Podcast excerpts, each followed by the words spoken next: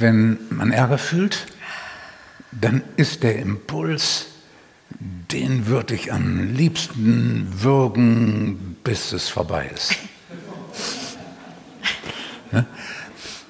Gut, dieser Impuls in die Realität umzusetzen, das tun zum Glück sowieso nicht so viele. Aber da ist der Impuls, die Fantasie zu haben. Den Impuls auch nicht berühren. Das heißt, den Ärger fühlen und das innere Kochen, ohne in der Fantasie dem anderen was an den Kopf zu werfen. Weder Worte noch Porzellantassen oder anderes. Also die inneren Impulse auch beenden. Und dann wahrnehmen, was dieses Ärgergefühl mit einem macht und wie mit aller Wahrscheinlichkeit, wenn das Ärgergefühl ausklingt, ein Schmerz über die Verletzung dann Raum bekommen kann. Das alles heißt, die Impulse nicht berühren. Das heißt nicht, dass man dann im Anschluss oder manchmal sogar auch sehr schnell dem anderen die Meinung sagen kann. Den Impuls nicht berühren bedeutet ja, in der Lage zu sein, in der Vertikale in die Tiefe dieses Augenblicks zu kommen. Aber in der Bewegung der Zeit ist es unter Umständen angemessen oder auch spontan setzt es sich einfach durch, dem anderen die Meinung zu sagen, damit die Verletzung, die er einem gerade zufügt, in Zukunft gefälligst unterlässt.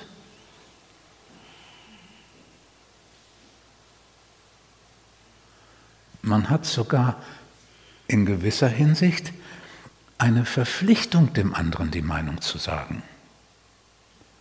Weil wenn der andere einen verletzt und dabei womöglich es ihm gut geht, dann erhöht sich die Wahrscheinlichkeit, dass er das mit anderen auch tut. Und die erhöht sich dadurch, wenn du ihm nicht die Meinung sagst, weil dann merkt er ja, dass er gut damit durchkommt. Also auch gegenüber anderen hast du die Verpflichtung, dem anderen zu sagen, so geht es nicht. Aber der Punkt ist, und das ist der Unterschied, im einen Fall tust du etwas, um deine innere Energie impulshaft loszuwerden.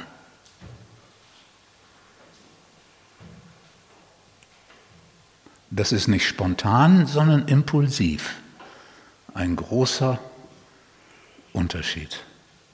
Also du tust es, weil du mit dieser Energie nicht handeln kannst oder willst, weil du den Schmerz nicht aushalten willst, wirfst du dem anderen alles Mögliche an den Kopf, dass der Schmerzen hat.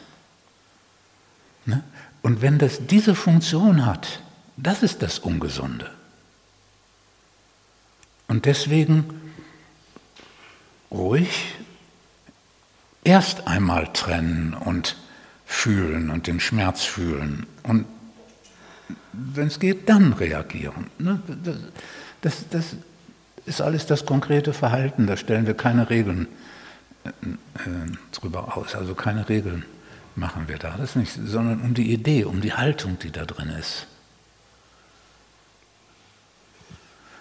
Mhm. Also es heißt nicht, nichts tun können oder schon gar nicht nichts tun sollen, sondern es heißt die Freiheit haben, nicht etwas tun zu müssen weil man die Energie und das Selbst nicht aushält.